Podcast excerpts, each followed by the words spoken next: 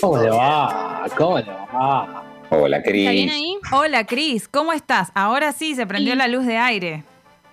Ah, ah, cierto que ahora estamos con esta dinámica de mitad en mid, mitad no en mid, mitad tiene luz de... O sea, es más, Yo te una hago tiene luz así, de aire, el yo te hago no así tiene luz porque veo la luz de aire, porque claro, en el sistema nuevo, remoto, vamos, eh, mixto, vamos a tener que tener una luz de aire de este lado para que la vean por el MIT. Chiques, este es el futuro.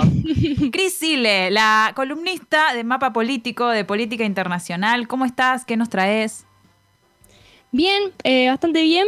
Eh, hoy tenemos una, una, una columna súper eh, larga, tal vez. Mentira, no tan larga, no me puteen por, por, por la cantidad de Se minutos. dice pero- completa. Ahí va, completa, súper completa. Ni siquiera necesita tan completa, ¿eh? Bueno, bueno, vendémela. de- Vamos a hablar de este, de este domingo súper electoral que tuvimos en, en Latinoamérica. Hacemos una, una mención rápida. Por un lado, la- las presidenciales de, de Ecuador, que dieron a, a- a Lazo como ganador. Habemos nuevo presidente de Ecuador. Más allá de eso, las primarias en Perú, el MAS en Bolivia. Y bueno, hay una breve mención de un momento como que está viviendo la comunidad musulmana estos días. Em, chiquitito al, al- al- al final, un poco ver qué es y de qué se trata el Ramadán. Seguro vieron ese sticker en Instagram dando vueltas y eso, y gente usándolo para, para, para cosas. Sí, que estoy un toque no indignada con eso. Después lo, lo conversamos. Yo soy fan de. Sí, Me encanta lo que hace. ¿Qué fue esa risa? porque pasó? quería hablar, Es de un una, boludo. quería hablar de una cosa y el tarado dice soy fan de- Eugenio, sí, decinos. Perdón, perdón. Chete Federico no deja hacer radio, loco. Em, no, es que me, pare- me pareció hay muchas historias muy seguidas que decía Ramadán y, y había como cosas muy dispares entre sí, tipo una receta, un perrito.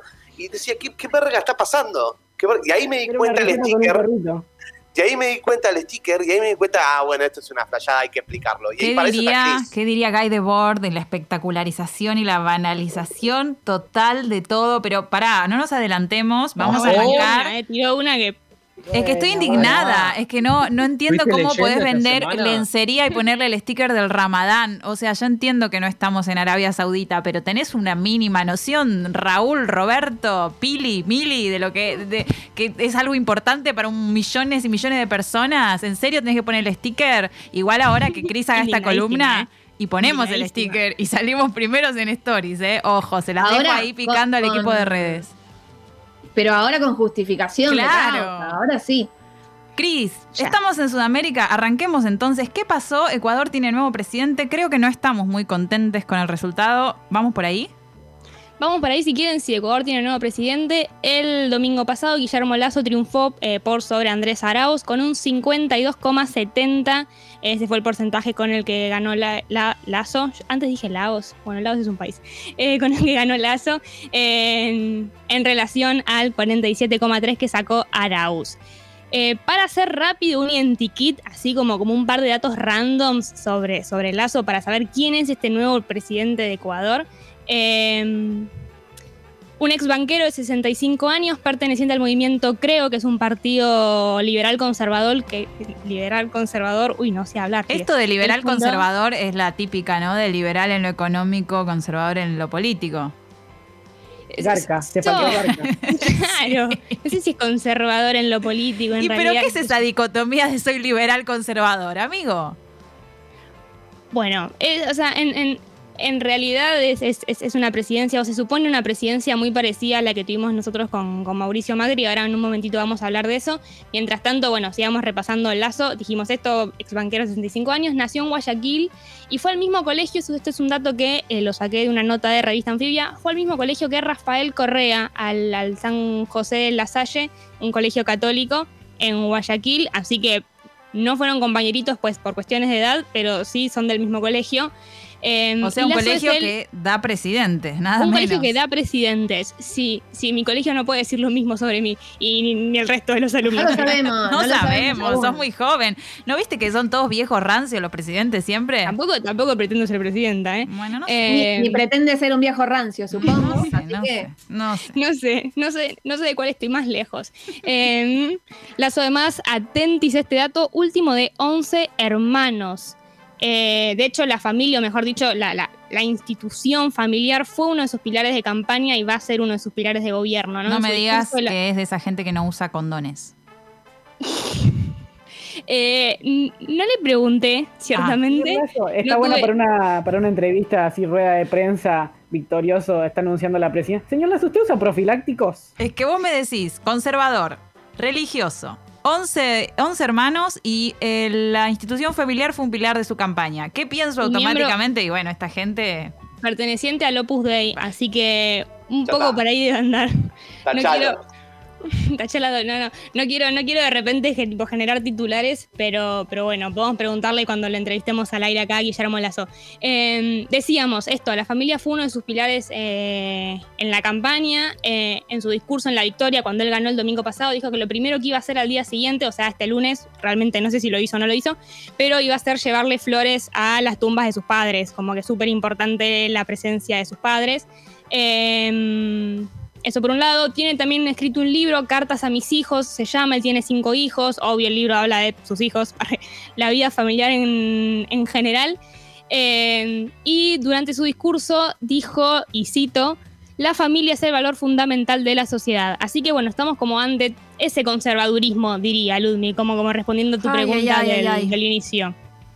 Eh, entonces, mucha impronta en lo familiar y mucha impronta también en lo religioso. Eh, esto que mencionamos recién, es, es- es miembro del Opus Dei, está en contra del aborto incluso en, en- en causas de violación. Y cuando asumió este discurso del que hablamos el domingo pasado, comenzó de esta manera. No sé si tenemos el audio ahí, como para salir el primer audio. Ahora lo, lo estamos poniendo en punta, pero bueno, yo ya tengo un toque de miedo igual, no sé.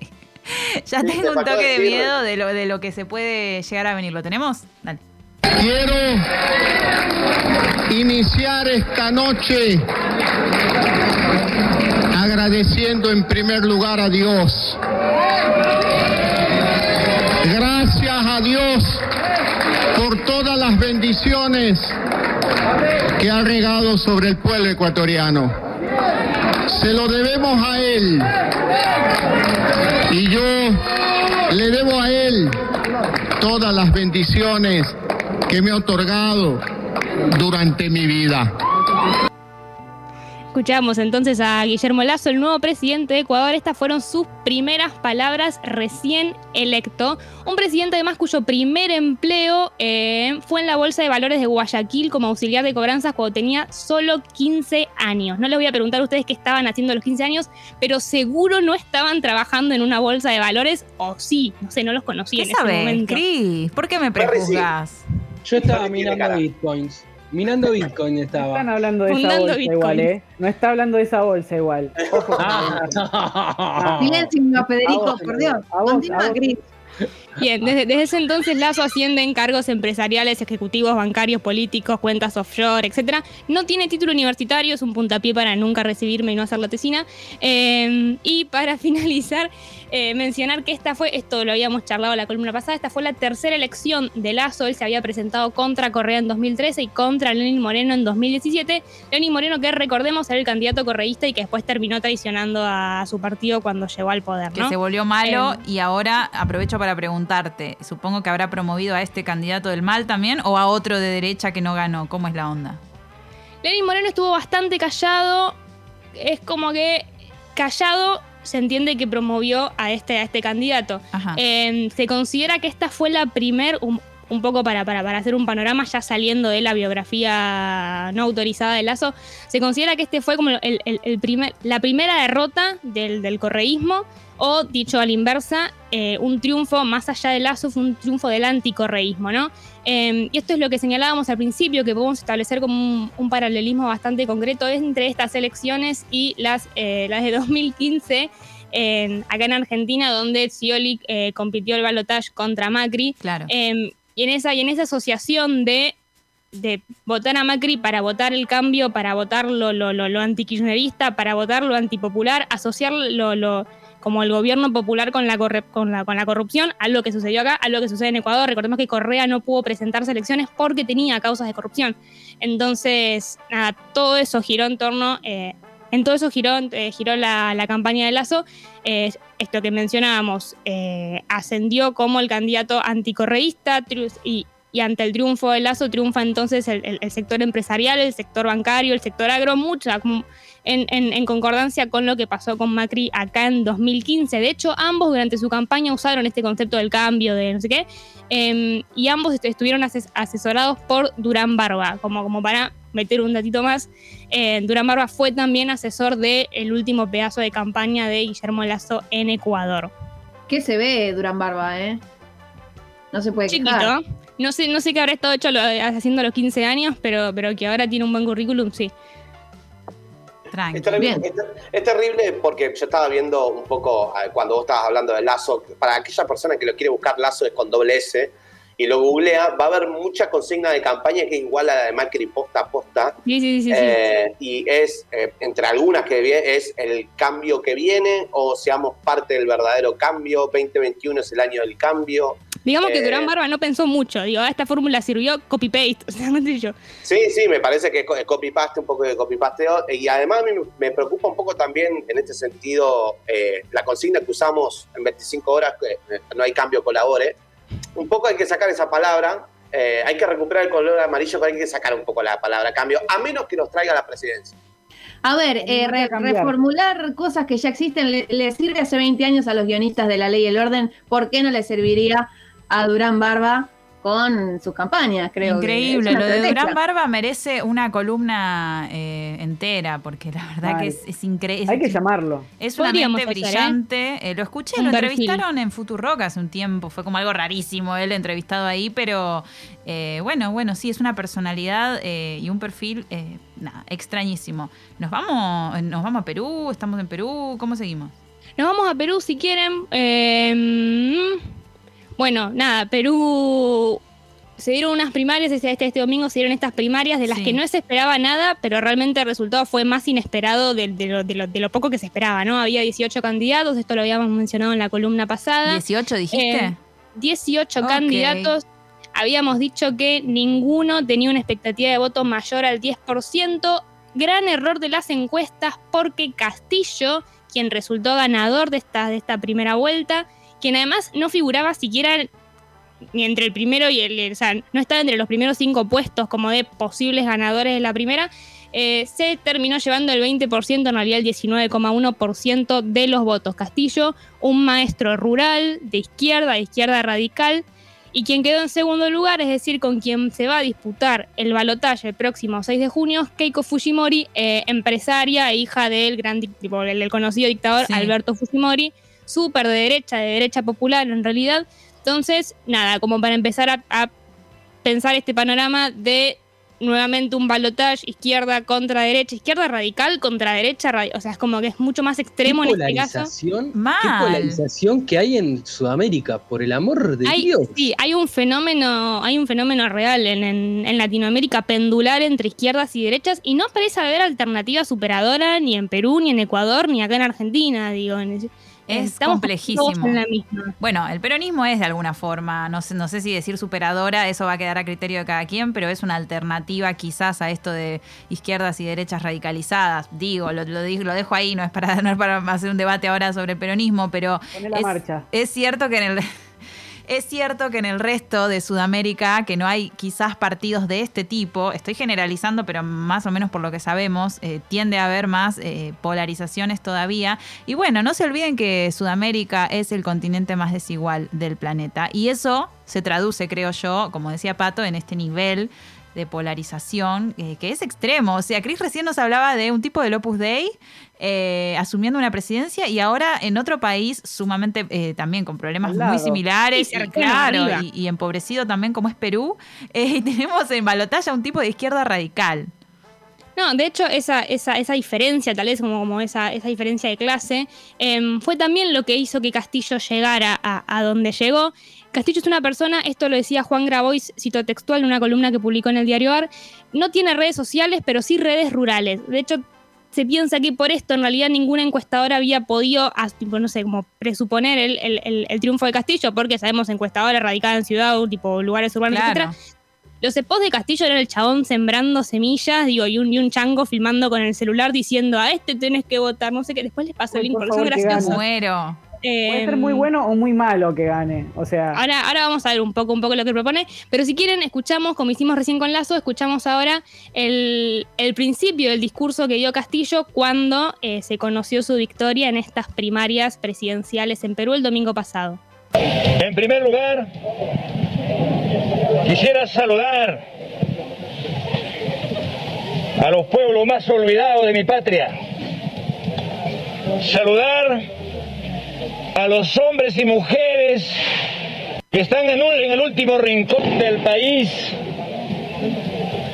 Quisiera saludar allá en las fronteras de la patria, donde no hay presencia del Estado.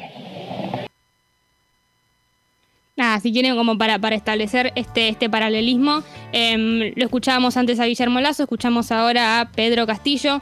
Estas son las primeras palabras que ellos pronuncian tras haber conocido que, que- que- que habían ganado las elecciones, cómo es un poco la, la- la diferencia y al público al que, al que apuntan cada uno de los candidatos.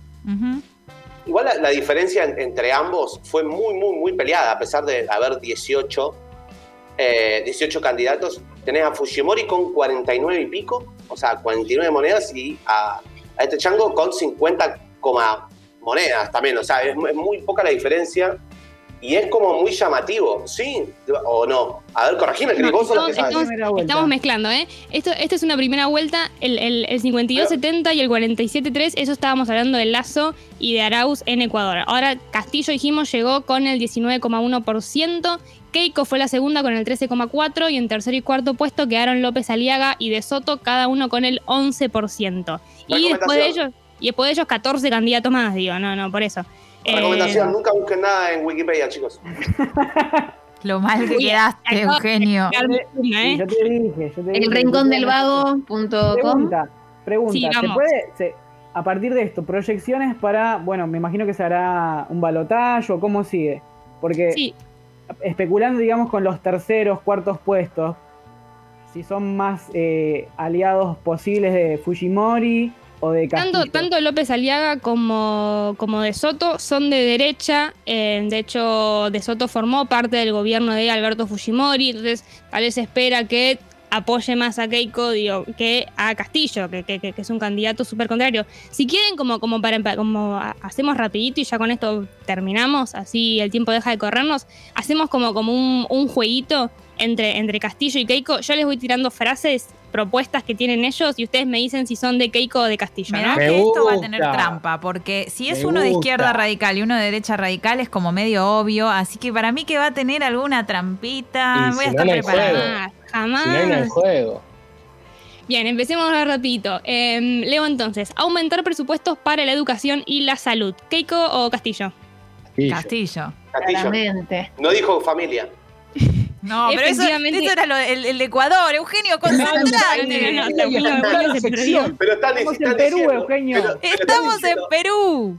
Pero están diciendo que la derecha siempre menciona el concepto de la familia razón. Como no lo Bueno, dijo, digo, Claro, eh, ya tenés está. Razón. Se atajó bien. A- a- como a la izquierda nos chupa huevo la familia. Claro. Efectivamente, esa, efectivamente Castillo, esto que mencionábamos antes, es maestro, es sindicalista. Lógicamente, una de sus propuestas va a ser destinar más presupuesto a la educación. Vamos con la segunda, cambiar la constitución y cerrar el Congreso si este no acepta sus planes. Keiko Castillo. Keiko. Y lo veo un poco malo. Un poco dark. Error, esta fue la primera trampita. Castillo dijo eso. La constitución No, peruana. la Bien, vamos, constitución vamos, peruana vamos por todo. Puede que la constitución no esté tan buena, ¿eh? Ojo. es ver, del no- 93. Es una constitución de Alberto Fujimori. Keiko, bajo Ah. ninguna circunstancia, podría llegar a cambiarla. Mirá la Eh, trampa que nos preparaste. Claro, quieren hacer la Gran Chile y modificar una, una constitución que viene de una dictadura, ¿verdad? Ahí va, ahí va. Podemos establecer excelente ese paralelismo. Vamos con dos más. Una, está en contra del enfoque de género en la currícula escolar. Se opone al aborto, al matrimonio igualitario y a la eutanasia. Keiko Castillo. Bueno, para, creo que acá ya no hay Por trampa. favor. Keiko, por Familia. favor. Castillo. Castillo porque es re, re mambo campesino, me imagino. ¿Qué es eso?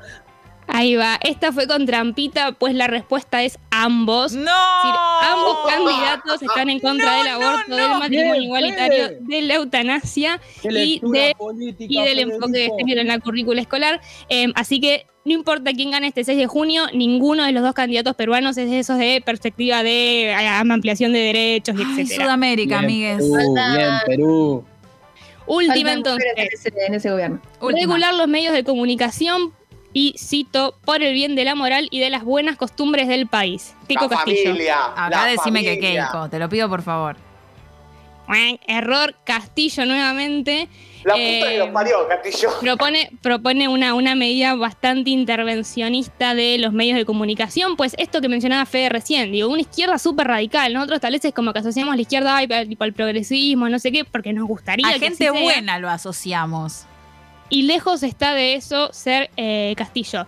Un dato no menor, gane quien gane, ninguno va a tener mayoría en el Congreso, hay solo 130 bancas, esto lo, lo- habíamos mencionado en un video que compartimos en nuestras redes, eh, y estas 130 bancas están repartidas entre los 11, tipo entre 11 partidos, así que gobierne quien gobierne, le va a costar bastante... eh, nada, la, la- la próxima presidenta peruana. Nos vamos entonces con esto, este panorama de quiénes son los posibles candidatos peruanos. Seguramente lo charlemos más cerca de la fecha.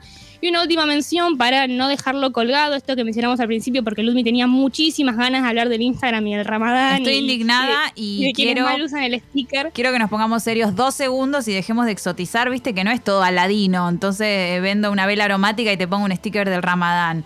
¿Cuánta gente, Cris, en el mundo en este momento empieza el periodo de Ramadán? Según- no voy a decir Wikipedia porque ni siquiera entré a la página. eh, Yo lo pero hago, bueno, yo lo hago. No, pero una- lo dijiste, una pero vos nos pasaste el dato de los millones. de Según una personas. rápida, una rápida googleada, aproximadamente el 20% de la población es musulmana. No, no todos los musulmanes practican el, el- el ramadán y están exentos. eh, los enfermos, los niños, las embarazadas, las mujeres cuando están menstruando, digo, están exentos de practicar este ramadán. Vamos como un paso antes. ¿Qué es el ramadán? Eh, es uno de los cinco pilares del Islam. Sirve para la purificación espiritual y corporal, por ende es un mes de mucha reflexión, mucho rezo, y para no distraernos de esa reflexión y de ese rezo, para pensar en la familia, para, para estaba para Euge, eh, ayunan. Ayunan en tipo, se, se- se abstienen de beber, de comer, de fumar, de mantener relaciones sexuales, todo esto durante el día. Recién pueden empezar a tomar un vasito de agua cuando dejan de ver el sol. No, yo creo Eh, que agua banco. sí pueden tomar durante el No día. lo- No, no desinformes. Cris. No, o sea, hasta, hasta donde sé no pueden... Es más, es como, como que es, guarda cuando te bañas, no tragues agua. Nada, Oh. igual, eh, H, eh, Euge, vos que estás ahí haciendo googleadas rápidas, si querés fijarte, haciendo preproducción, si querés fijarte si pueden o no pueden tomar agua, yo estoy casi segura de que no se puede. Eh, lo que se conmemora es la primera revelación que tuvo Mahoma, el profeta, este, este el que ya habíamos charlado con los anteriores, nunca acá un europeo. Eh, nada, eso, concretamente es eso, dura un mes, así que ya saben, si, si, si están ahí emparentados con, con alguien del Islam, alguien que profesa el Islam, eh, no pueden ni comer, ni fumar, ni beber, ni mantener relaciones hasta ¿Por que el sol se esconda, por un mes. Euge, levanta la manito. Sí, ahí hice una investigación eh, ardua y se puede tomar agua antes del alba y después del atardecer. Claro, cuando no está el sol, igual que todo lo otro. Igual paren, ¿eh? porque acá estamos pecando, perdón, perdón, quiero tirar última reflexión. Lo estábamos bardeando a Castillo, que dijo Dios y ya lo salimos a matar, este forro. Y, Porque los de nuestra propia cultura- son sagradas y las tenemos que respetar. Pongámonos de acuerdo. Porque también, nuestra propia cultura y nuestra raigambre católica nos permite bardear a los católicos, pero hay que tener otro respeto cuando hablamos de otra cultura y de otra religión. Federico. Bosco. Señoras, correcto. Caíste parada, caíste, aterrizaste. sé responder, sé responder, queridos. Señoras, señores, esto fue Cris Sile. Cris, ¿con qué nos vamos para cerrar tu maravillosa sección? Y en esta búsqueda espiritual y de, y de- y de ayuno y de familias nos vamos buscando un símbolo de paz del maestro y único Charlie García. Un besito.